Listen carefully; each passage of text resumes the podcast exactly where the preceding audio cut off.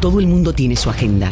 Políticos, empresarios, organizaciones e individuos. La nuestra, investigar, fiscalizar, incomodar, sacar a la luz lo que nos afecta o nos quieren ocultar. Estás en sintonía de Agenda Propia.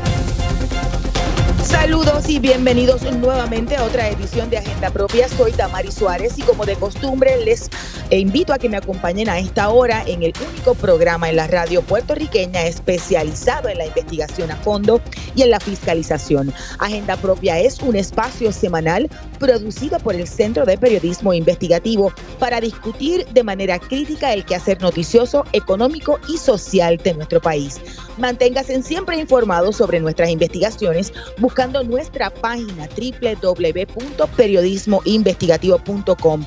También nos pueden encontrar en las redes sociales, tanto en Twitter como en Instagram y en Facebook, buscando arroba CPIPR. Hoy en nuestra agenda del día discutimos dos historias publicadas por el Centro de Periodismo Investigativo. Tras conocer de los allanamientos federales efectuados el jueves a Walter y Eduardo Pierluisi y CERN, primos del gobernador Pedro Pierluisi, varias periodistas del centro nos dimos a la tarea de hurgar sobre los negocios de estos familiares del gobernador, hallando que además de la administración de los residenciales públicos, también tienen más de una veintena de corporaciones de bienes raíces, consultoría, entre otros. ¿Cuáles son y de qué se tratan? Bueno, hoy les decimos. Además, en esta edición de Agenda Propia, indagamos en la dura experiencia de ser madre y estudiar en la Universidad de Puerto Rico. Un sistema que mantiene invisibilizado los retos y los que estas tienen que hacer para manejar ambas responsabilidades. Iniciemos Agenda Propia. Esta es La Piedra en el Zapato bueno, a raíz de los allanamientos efectuados el jueves pasado en las oficinas de American Management, empresa de Walter y Eduardo Pierluisi y CERN, primo del gobernador, eh, esta empresa se dedica, de hecho, a la administración de 34 residenciales públicos. Bueno, pues varias periodistas del centro nos dimos a la tarea de averiguar más sobre la empresa y los contratos de los familiares del primer ejecutivo. Ahí encontramos que no solo es esa empresa, sino que los familiares del gobernador han creado más de una veintena de corporaciones de todo tipo tanto en Puerto Rico como en el estado de la Florida. Ahí surge la historia que lleva como título Los primos del gobernador tienen más de 20 corporaciones de bienes raíces, consultoría y residenciales públicos. Esta historia la trabajamos en conjunto esta servidora Wilma Maldonado y Vanessa Colón Almenas. De hecho, ya conectamos a Wilma Maldonado. Saludos. Bienvenida a la propia. Saludos, Damari, y a toda la audiencia quizá un poco más allá del breve, resumen que, planteaba la historia, la hicimos a, seis manos, por decirlo así, en horas después de conocer de los allanamientos. ¿Cuáles han sido esos hallazgos generales y principales con respecto a esta cantidad de corporaciones y cómo dimos con ellas? Bueno, nosotros empezamos a buscar a través del Departamento de Estado eh, y de otras herramientas que existen, ¿verdad?, sobre corporaciones, para ver un poco en qué negocios, además de la administración de residenciales públicos, eh, los contratos que habían, ¿verdad?, en, el gobierno también para la revitalización del casco urbano y eh, aquellos contratos que tenía American Management con eh, que tiene que ver para la, con los temblores, ¿no? Y, la demolición de, estructuras. Pues queríamos ver qué otros negocios estaba dedicada eh, esta, tanto Walter Pierluisi como Eduardo Pierluisi. Y empezamos a, a, mirar que su actividad eh, corporativa era mucho más amplia, ¿no? De la que estábamos viendo eh, con la contratación gubernamental, sino que eh, estas personas habían eh, creado corporaciones o compañías de responsabilidad limitada en, en, diversas áreas, pero particularmente en el área de bienes raíces y algunas de ellas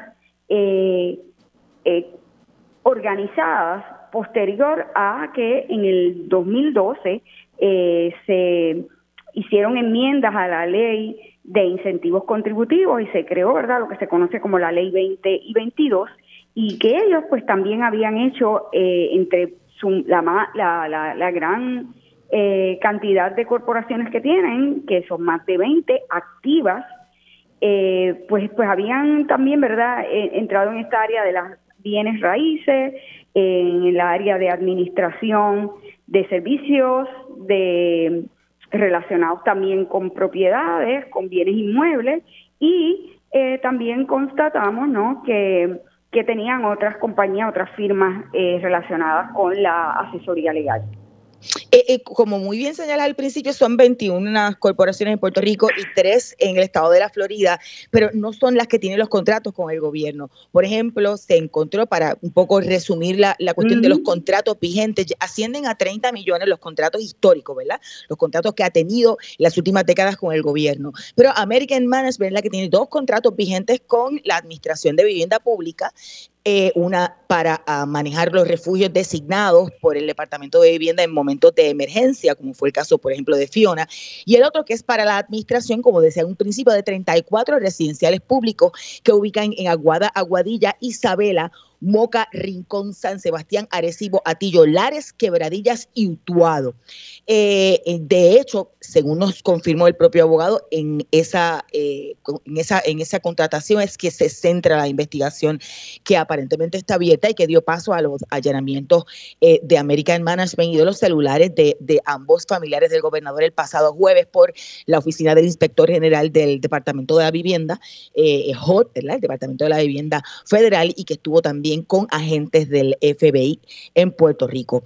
Eh, pero estas otras compañías no tienen necesariamente contratos. Creo que hay eh, unas dos, otras dos entidades de estas que sí han tenido algún tipo de contratación muy mínima, pero, pero literalmente se centra en consultoría y en bienes raíces. ¿Tienes a mano para ir detallando poco a poco cuáles son esos contratos y cuáles son esas empresas? Son dos, las que tienen contratos con el gobierno, como tú bien señalas, son dos. Es American Management, que tiene dos contratos vigentes. Uno es para la administración de los residenciales públicos y otra es para la administración y operación de los refugios cuando hay un asunto de emergencia en Puerto Rico, como los huracanes, pues eh, eh, el American Management, al igual que otras compañías que eh, administran residenciales públicos, pues tienen estos contratos para también encargarse de los refugios. Así que esos son los dos contratos que esta compañía tiene vigentes con el gobierno de Puerto Rico. Hay otra eh, eh, con el gobierno central, pero también tiene contratos con dos municipios. American Management tiene contratos con Yauco y Peñuelas, eh, dos de estos contratos, el de Peñuelas y uno de los de Yauco, es para la demolición y remoción de las estructuras que se declararon como inservibles después de los terremotos. Y eh, eh, además tiene otro contrato con Yauco que es a partir de fondos de FEMA, en realidad de HOT, eh, después del huracán María para la revitalización del centro urbano de Yauco. Esos son los contratos vigentes. Hubo otra compañía que también, eh, una organización que también contrató con el gobierno de Toa Alta y es una organización sin fines de lucro eh, que iba a estar encargada de,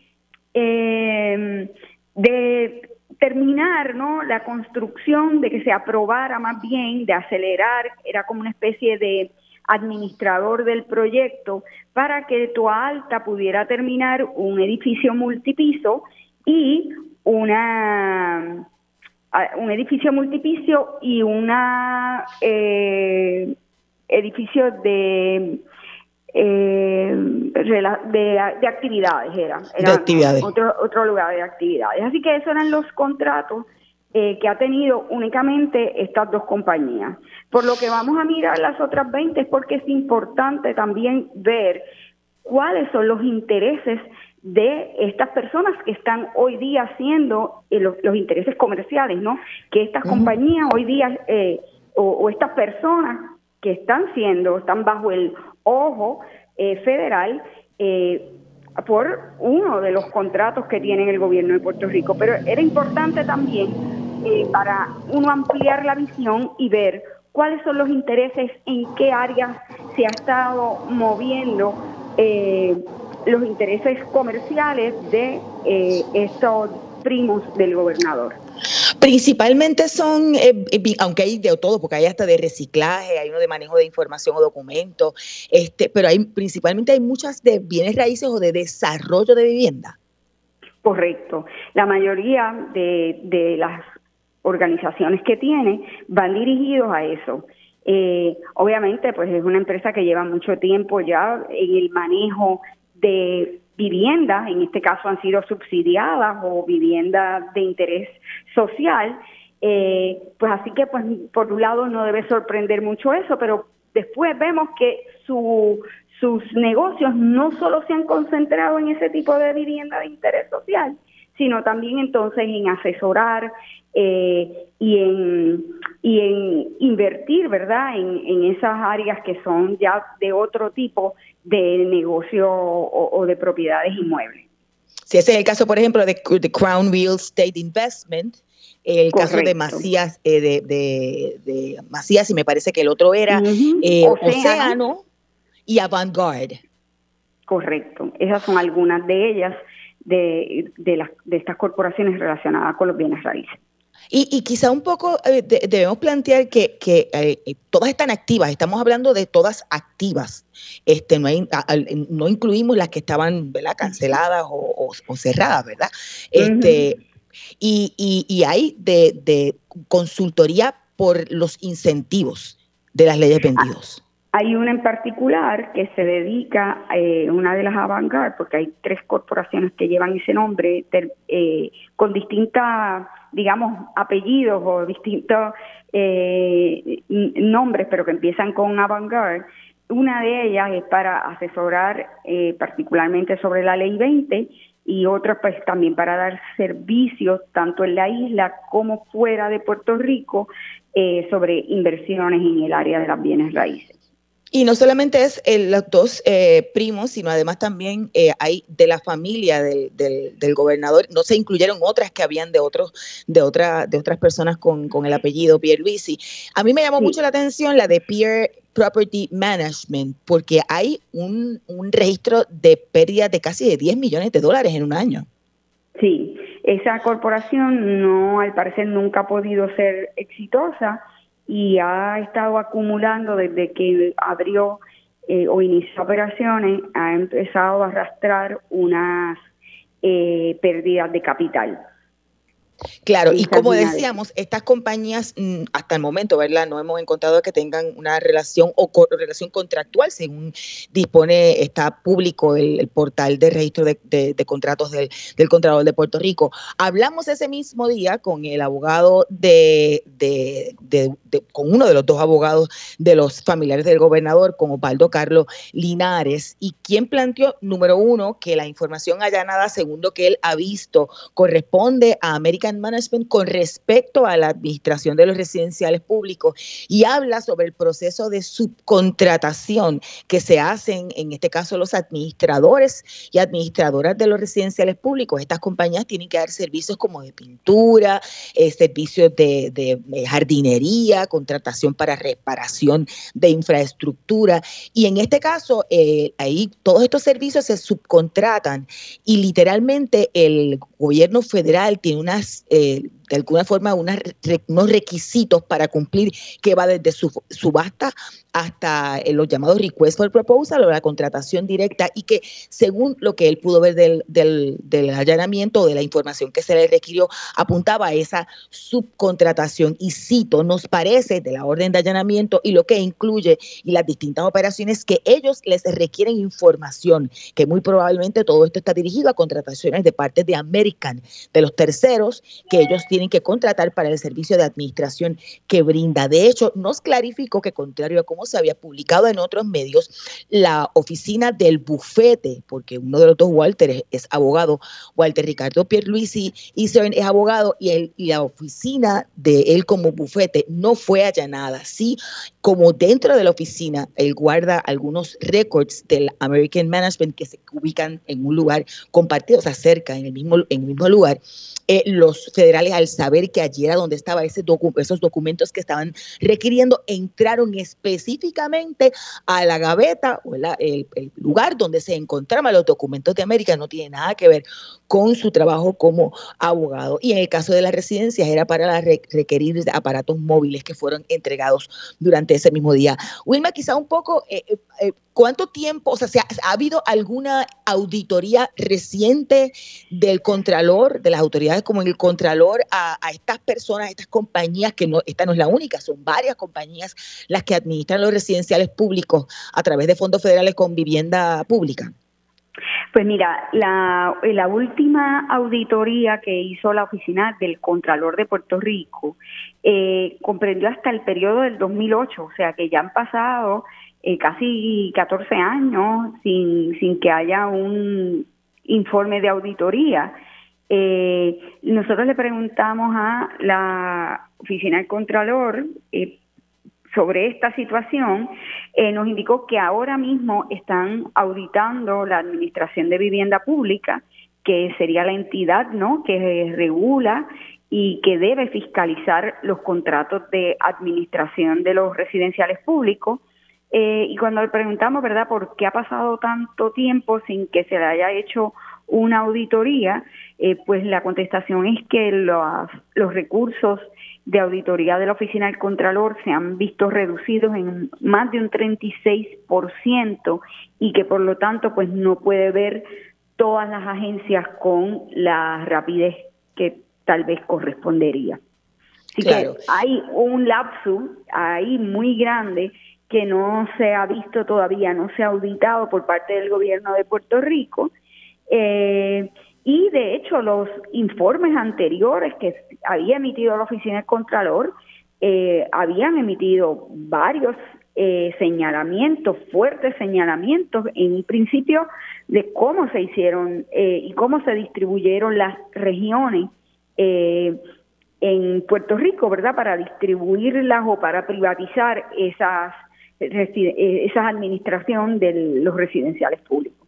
No estoy muy segura si la ley está vigente o no, pero hay una disposición legislativa para que por fuerza de ley los privatizadores o las agencias que tienen privatizado eh, sometan unos informes eh, periódicos a la legislatura.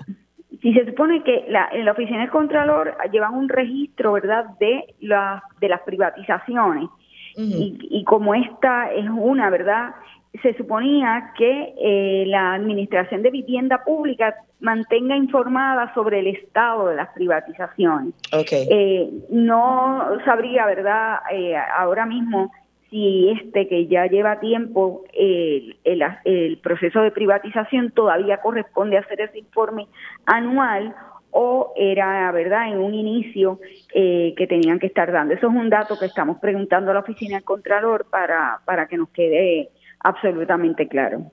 Claro, porque eh, la pasada semana, el viernes, solicitamos una información a la Administración de Vivienda Pública precisamente sobre esos informes y si, si, si en un principio no entendían qué informes eran y en la información que nos brindaron no estaban incluidos los informes recientes como les solicitamos. De hecho, eh, lo que nos indicó en declaraciones escritas la Administración de Vivienda Pública es que su proceso ordinario de auditoría y monitoría a las administradores o los administradores, de decir, de los residenciales públicos consiste en establecer un plan de acción correctiva cuando tienen hallazgos de esas auditorías.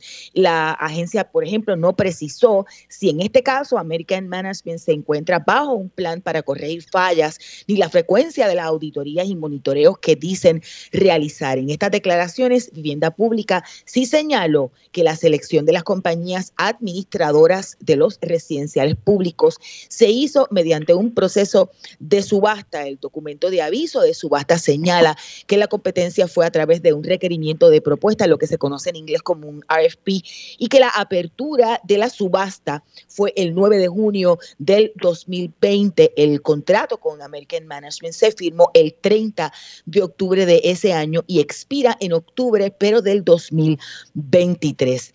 A la fecha, la, Administración de Vivienda Pública nos confirmó que no había recibido información oficial, eso es hasta el viernes, de parte de las autoridades pertinentes sobre la investigación en curso. Y cito, nos dijo por escrito, la ABP no se encuentra en posición de poder emitir un juicio u opinión sobre lo que abarca la investigación. No obstante, nuestra agencia se mantiene en comunicación con las agencias federales y nos encontramos a la disposición para atender y contestar cualquier solicitud de información como parte del proceso investigativo en curso. Cierro la cita. De hecho, en, al final de la historia, Wima, planteamos que hay dos entidades adicionales a American Management que sí han tenido algunos contratos. No sé si ahorita lo, lo, las, dijiste, pero me parece que están al final de la historia y que son contratos que, con municipio de, de, de, de Toalta, de Toalta, de Toalta, Toalta, Toalta, Toalta, sí. Es un contrato eh, con el municipio de Toalta y era el, el que mencioné eh, para eh, convertirse en una especie de eh, ah, verdad, de multiuso y el estacionamiento. De lo del estacionamiento, correcto. Exactamente. Y que de hecho era un reembolso de, de, lucro. Es una organización sin fines de lucro. Eh, la, eh, esa en particular no es una no es una organización eh, regular, no es una corporación regular, sino sin fines de lucro. Y hay otra entidad que se eh, creó en el 2013 y que es Docu Warehouse. Esta no es con los primos, es de eh, Pierluisi Walter y, y Pierluisi González Calla que es el hijo, y, firmó un acuerdo no financiero con la compañía de comercio eh, de comercio de exportación.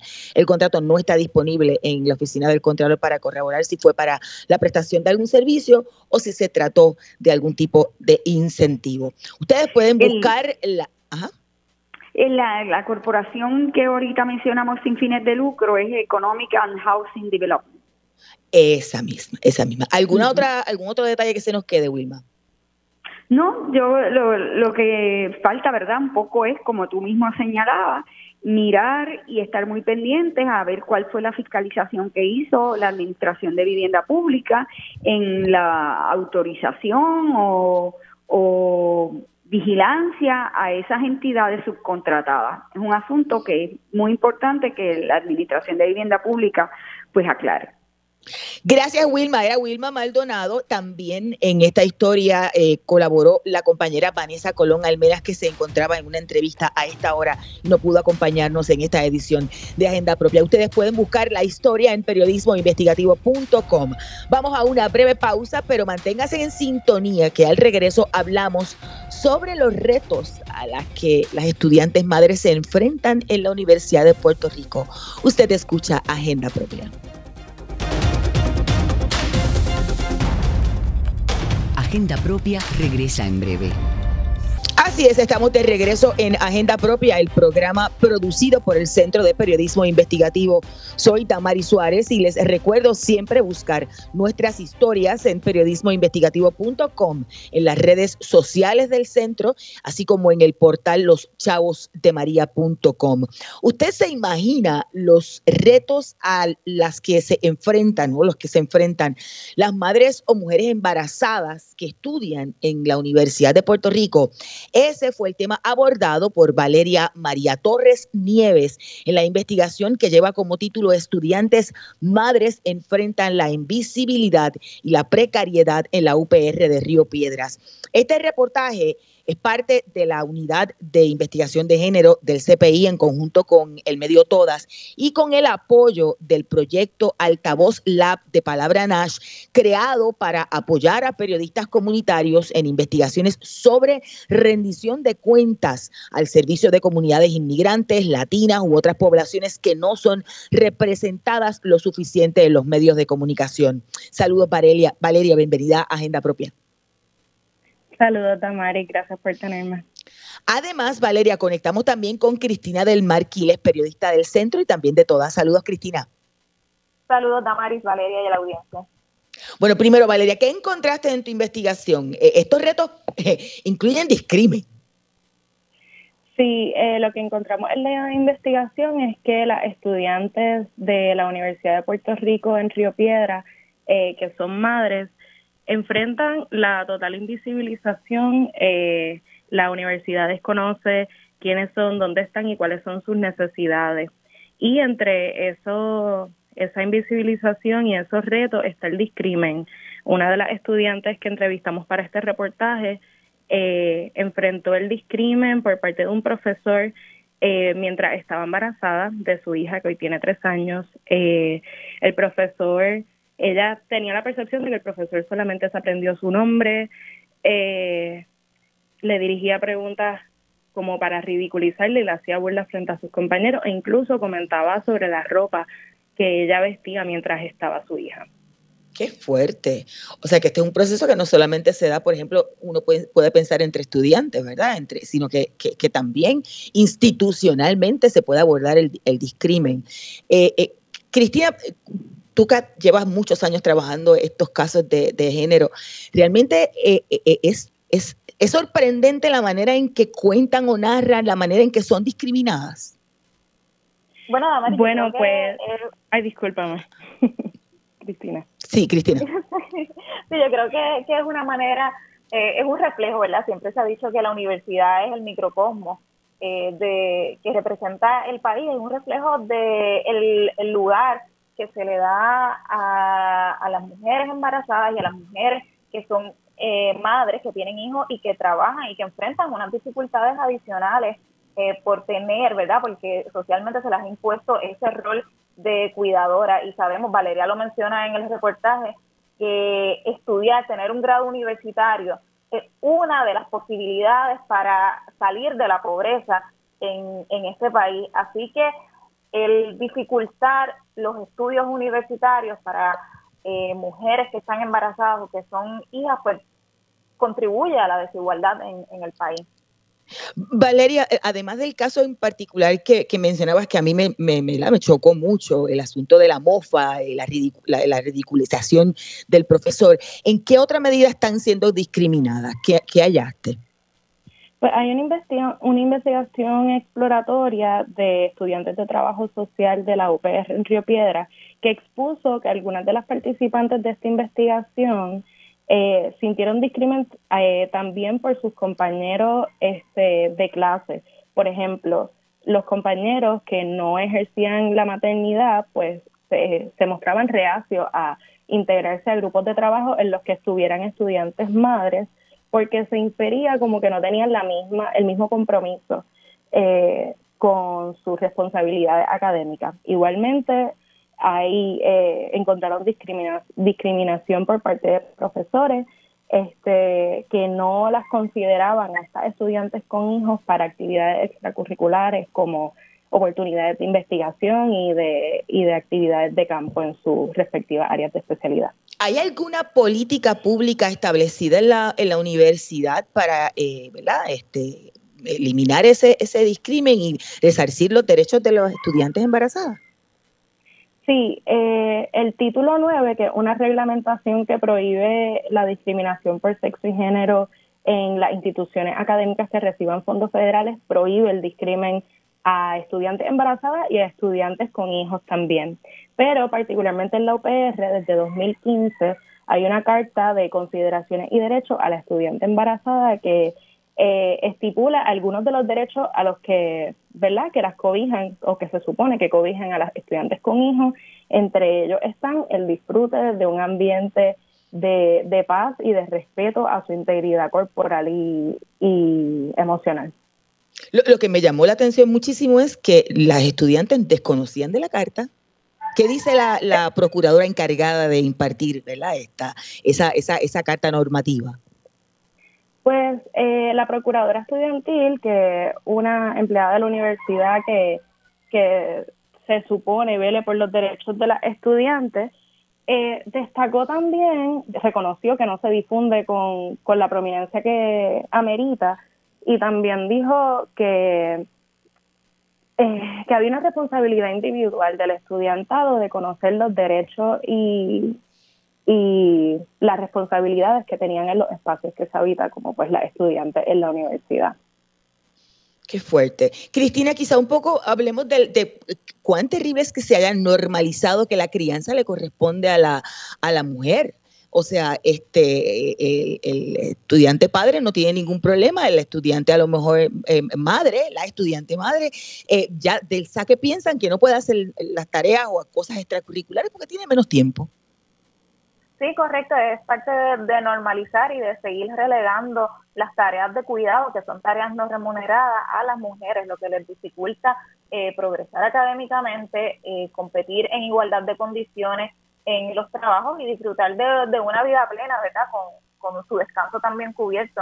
Eh, yo quería mencionar, Damaris, que a partir de, del reportaje nos hicieron llegar una parte de un sílabo de un profesor en el que se utiliza un lenguaje eh, discriminatorio y amenazante específicamente dirigido a las estudiantes eh, que están embarazadas que tienen hijos y que, bueno, eso es muestra de lo mismo que te estaba comentando ahora, que va dirigido específicamente a las que son madres, ¿verdad? No habla de los que son, son padres.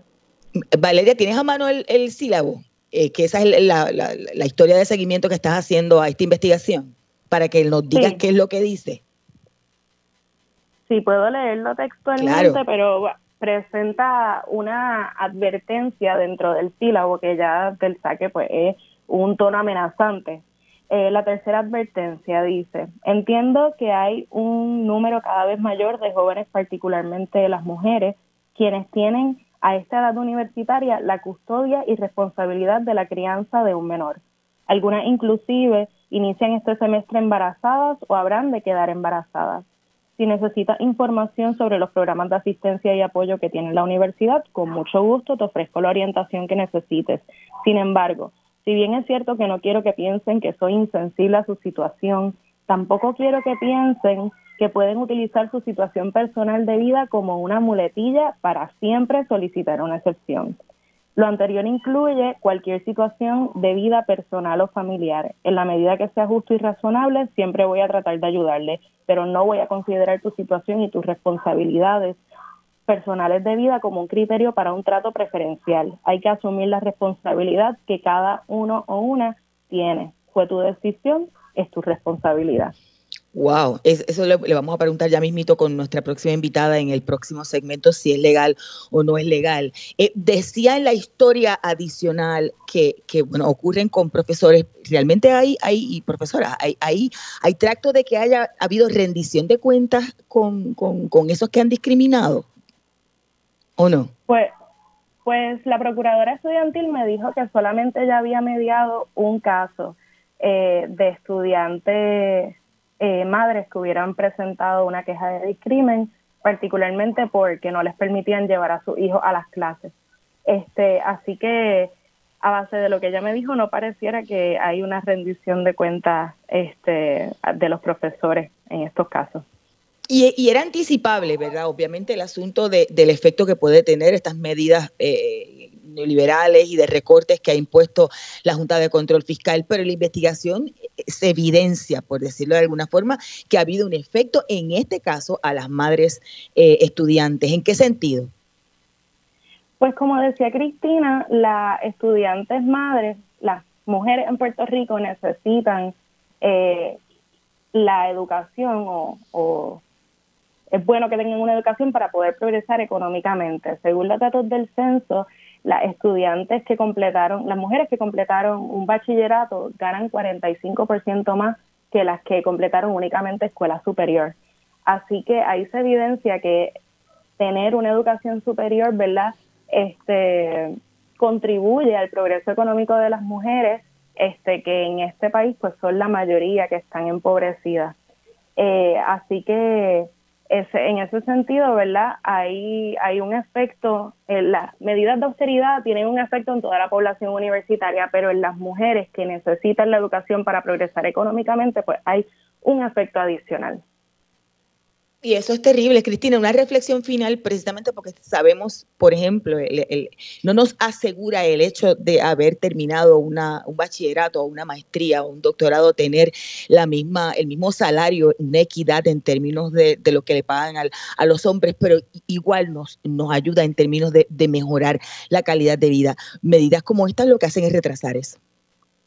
Sí, sí, definitivamente, y es parte de un problema mucho mayor que, como dije ahorita, tiene que ver con la, la imposición de, de, unas tareas a las mujeres, la falta de distribución de las tareas de cuidado, que son tareas no remuneradas, que no se consideran trabajo y que ciertamente lo son, y que en la medida en que caen solamente en un miembro de la familia, solamente en, en las mujeres, es mucho más difícil para las mujeres disfrutar de, del, derecho a la vida plena que, tienen, de progresar en, sus trabajos, de, cerrar la brecha eh, salarial que persiste en Puerto Rico y en todo el mundo y de lograr realmente la, equidad de género de la que tanto hablamos, pero que requiere de medidas eh, de política pública que permitan que sea realidad. Gracias a ambas. Escuchaban a Valeria Torres Nieves y Cristina del Marquiles. Valeria se queda conmigo, pero luego de la breve pausa, ustedes se tienen que quedar en sintonía. Vamos a continuar hablando con Valeria sobre esta historia, pero se nos unirá a la conversación alguien que vivió en carne propia los retos que aquí estamos discutiendo. Usted escucha Agenda Propia.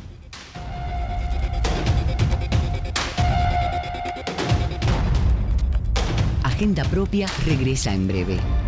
Así es, estamos de regreso en Agenda Propia, el programa producido por el Centro de Periodismo Investigativo. Soy Damari Suárez y siempre recuerden buscar nuestras historias en periodismoinvestigativo.com, en las redes sociales del centro y en el portal loschavosdemaria.com. Continuamos discutiendo la historia titulada Estudiantes Madres enfrentan la invisibilidad y la precariedad en la UPR de Río Piedras, un reportaje escrito por Valeria María Torres Nieves como parte de la unidad de investigación de género del CPI, el medio digital Todas, y con el apoyo del proyecto Alta Voz Lab de Palabra Nash, creado precisamente para apoyar a periodistas comunitarios en investigaciones sobre rendición de cuentas al servicio de comunidades inmigrantes, latinas y otras poblaciones que no sean representadas lo suficiente en los medios de comunicación. Y Valeria, ahora nos conectamos también en esta ocasión con la profesora y abogada Mariana Iriarte, quien fue madre siendo estudiante en la Universidad de Puerto Rico. Saludos, licenciada, bienvenida a Agenda propia. Saludos a Maris, a ti, a todas las personas que te escuchan. Según lo que publicó Valeria, eso fue para allá para el 2006 y fue estudiante, embarazada y luego la, el resto siendo madre estudiante. ¿Cómo fue la experiencia? ¿Le suenan, por ejemplo, los relatos de discrimen que, que, que, la, que expresa la historia de, de Valeria? Sí, totalmente. De hecho, eh, la madre joven principal de la historia de Valeria, que es Amanda, fue mi estudiante. Así que lo primero que quiero es expresar toda mi solidaridad y mi amor hacia ella y hacia lo difícil que la UPR le ha hecho ser, ser mamá, ¿verdad? Eh, en mi caso, sí, yo empecé el primer eh, el segundo semestre del semestre del año 2005-2006, estaba embarazada coincidió en parte con la huelga del 2005 y Dante nace en julio del 2005. Así que él me acompañó durante toda mi carrera universitaria, ¿no? O sea, desde el bachillerato hasta la escuela de Derecho. Se, se, se crió prácticamente en la UPR. Yo me imagino que Valeria tendrá preguntas, pero a mí me, me, pica la curiosidad. O sea, el discrimen era de compañeros, de profesores, o sea, era institucional, Iriarte. Sí, eh, el discrimen, hay un discrimen, ¿verdad?, que es hasta tácito, que no se habla, pero que una eh, lo siente y lo vive, ¿verdad? Eh, desde trabajo o asociarse con, con compañeros y compañeras, eh, como así también de, profesores que y profesoras que piensan que Ay, no sé si la perdimos porque como de momento la, la, dejé de, escuchar. Eso, eso ah, último, cuando estaba hablando de profesoras, dejó, tuvo problemas con la señal, licenciada. ¿Me escucha? Parece que tuvimos problemas con la conexión de la licenciada. El reto de eh, ser madre universitaria para sacar le- le- ventaja. le- licenciada, licenciada, le, eh, eh, se ha entrecortado y todo lo que ha dicho quedó en un vacío. No, y ahora, ¿me escuchas mejor? Le, ahora le escucho, pero todo lo que dijo de los profesores, etcétera, nada de eso se escuchó. Pues que te comentaba que muchos profesores y profesoras, ¿verdad?, piensan que una utiliza el reto de ser madre universitaria para sacar algún tipo de ventaja, como si, como si, ¿verdad?, una, una fuese, eh, como si ser madre en la universidad fuese algún tipo de privilegio, cosa que no lo es. En mi caso, Valeria lo sabe, o sea, yo pude pude gozar del acompañamiento del Laboratorio de Infantes y Maternales de la Universidad de, Puerto Rico. Sin embargo, esa no es una opción que está disponible para todas las madres, ¿verdad? Porque tiene un cupo bien, bien limitado. O sea, de casualidad antes salió en un sorteo y pudo estar ahí. Eh, pero fuera de eso, pues los mecanismos que, que hay para ser compatibles, ¿verdad? El, el ejercer la maternidad o, materni o, o maternal eh, junto a los estudios por parte de la UPI es eh, ínfimo realmente.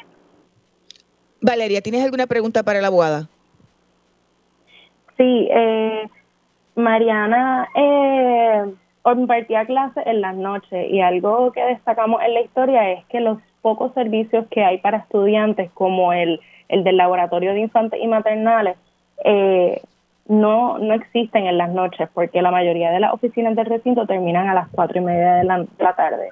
Así que Mariana, quería que, que nos hablara un poco sobre cómo se podía trabajar o cómo trabajabas tú como profesora con estos casos de, de discrimen y de necesidades que veías en tus estudiantes con madres estando eh, impartiendo clases en las noches. Sí, yo lo primero que siempre le, les pregunto a, a mis estudiantes, ¿verdad? En el salón de clases el primer día es eh, si tengo estudiantes que sean madres eh, o padres que necesiten algún tipo de apoyo y entonces pues les dejo claro que eh, en lo que a mí respecta pues yo no tengo ningún inconveniente verdad de que traigan a sus hijos a mi salón y o sea y, y, y nada y que y que los peques nos puedan acompañar pero reconozco Valeria eh, porque lo viví que a veces es bastante incómodo tener que ir a un salón, ¿verdad? Con, con un bebé o con un niño o una niña pequeña. Eh, porque pues una, evidente, evidentemente pues no puede atender a las clases de, de la manera en que pues una quisiera poder atender. Así que eh, en ese sentido pues muchas de las mujeres que, que son mamás eh, justamente recurren a estudiar por las noches porque por el día no tienen, ¿verdad? No tienen la oportunidad de, de, de poder hacerlo porque además son madres trabajadoras. O sea, en mi caso yo trabajaba en un restaurante antes de, de ser abogada y trabajaba casi turnos completos, ¿no? Eh, así que era, es, es bien, bien retante. Y lo tenía que hacer así porque, pues, al no tener familia tampoco en Puerto Rico, pues se me hacía muy difícil que por las noches, ¿verdad? Si no, si no era porque antes se quedaba con su papá, pues lo pudieran, lo pudieran atender. Eh, la UPI debe implementar, ¿verdad? Para todos los profesores y profesoras, eh, adiestramientos y capacitaciones en, en, ¿verdad? En sensibilidad y en, y en competencias eh, respecto a cómo atender a las madres universitarias y a los padres también. Hablo, madres porque generalmente son más las mujeres, ¿verdad? Que, ejercemos la maternidad que los padres, pero yo tuve un estudiante que, que era papá también. Eh, o sea, que no hace, ¿verdad? O sea, eh, yo leía en la historia del CPI y me llamaba mucho la atención que la misma procuradora de los estudiantes estudia, les dijera o, o dijera abiertamente que, que las madres no nos podíamos recostar eh, y que teníamos que buscar la información. A mí eso me pareció inconcebible, ¿no? Eh, porque realmente es a la institución y al, al Estado a quien les toca atender la maternidad como lo que es un asunto colectivo, la, la maternidad no es un asunto individual. Eh, y lamentablemente lo tratan así. Así que lo ven como un problema que o un asunto que pues que, cada una de nosotras debemos atender individualmente y más allá de, de la de la asistencia que, que sabemos que es mínima, ¿verdad? No hay ningún otro tipo de asistencia por parte de la universidad. Licenciada, mire, usted fue, eh, ¿verdad? Eh, profesora, este, eh, y, habla de, cómo debe institucionalmente atender el asunto la, Universidad de Puerto Rico. A raíz de la publicación de esta historia, le ha llegado más información a Valeria, incluso un sílabo de un profesor, hace un rato lo estábamos discutiendo, y cómo es lo que dice, que no deben utilizar como muletilla la situación personal para pedir excepciones. ¿Qué le parece? Lo vi, lamentable. Lamentable, sé quién es el profesor porque me, me, me ¿verdad? Dediqué a buscarlo, fue profesor mío también. Eh, y no me extraña para nada eh, que contenga eso en su prontuario. Sin duda, ¿verdad? Los hombres blancos y privilegiados eh, y que no son padres desconocen los retos que enfrentamos las mujeres a la hora de, incorporarnos a, a un mundo que cada vez nos exige más, pero que cada vez nos da menos mecanismos, ¿verdad?, para atender eh, y ejercer nuestros roles de madres cuando así escogemos hacerlo. Así que me parece lamentable, pienso que la, la institución debe tomar medidas inmediatas, no debe esperar por una querella de, de una estudiante ni, ni de alguna ni de algún ente externo, ¿verdad? Deben desde ya pues atender este asunto para que cuanto menos saque esa disposición discriminatoria y misógina eh, de ese prontuario.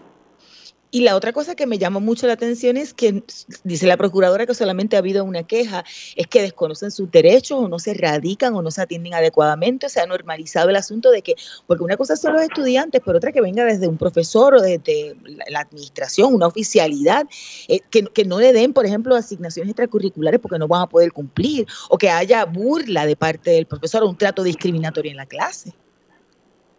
Seguro, Damaris, a mí también de, verdad me parece inaceptable que una persona, ¿verdad?, eh, o una funcionaria que se dedica a procurar por los estudiantes haga este tipo de comentarios. Realmente, eh, lo que hay que reconocer aquí es que la relación profesor-estudiante es una relación desigual de poder eh, y que las estudiantes, ¿verdad?, se amilanan de las posibles consecuencias que, que eso pueda tener, porque una mujer embarazada, una mujer con, con hijos. Es bien fácil identificar, aunque la queja sea anónima. Y nuevamente, o sea, no podemos partir de la premisa de que porque no se reportan no existen. Al contrario, esto es como los casos de violencia doméstica. La mayor parte de los casos de violencia doméstica y violencia contra las mujeres y agresiones sexuales no se reportan. Las mujeres tratan de atenderlos fuera del Estado porque no ven en el Estado una herramienta efectiva. Y lo mismo sucede en la, en la universidad, ¿verdad? O sea... Sí. Eh, y lo que dice lo que dice que es fácil de fácil identificación se puede saber inmediatamente y eso puede tener consecuencias académicas. Por supuesto, por supuesto. Gracias a ambas que ya tengo que culminar esta edición. Ustedes pueden buscar la historia de Valeria en periodismoinvestigativo.com y también en el periódico o publicación digital todas como parte de esta unidad de investigación de género. Escuchaban a Valeria María Torres Nieves y a la abogada y profesora Mariana Iriarte. Hemos llegado al final de esta edición de Agenda Propia, por lo que les recuerdo buscar esta y todas nuestras historias en periodismoinvestigativo.com. Allí también pueden suscribirse a nuestro boletín para que reciban en su correo electrónico nuevas investigaciones y contenidos. En periodismoinvestigativo.com aprovechan y también pueden visitar el kiosco virtual del CPI y adquirir con sus donativos nuestros artículos. También nos pueden encontrar en las redes sociales, repito, Twitter, Instagram y Facebook como arroba CPIPR. Gracias siempre por la sintonía. Los esperamos la próxima semana. Hasta aquí, Agenda Propia.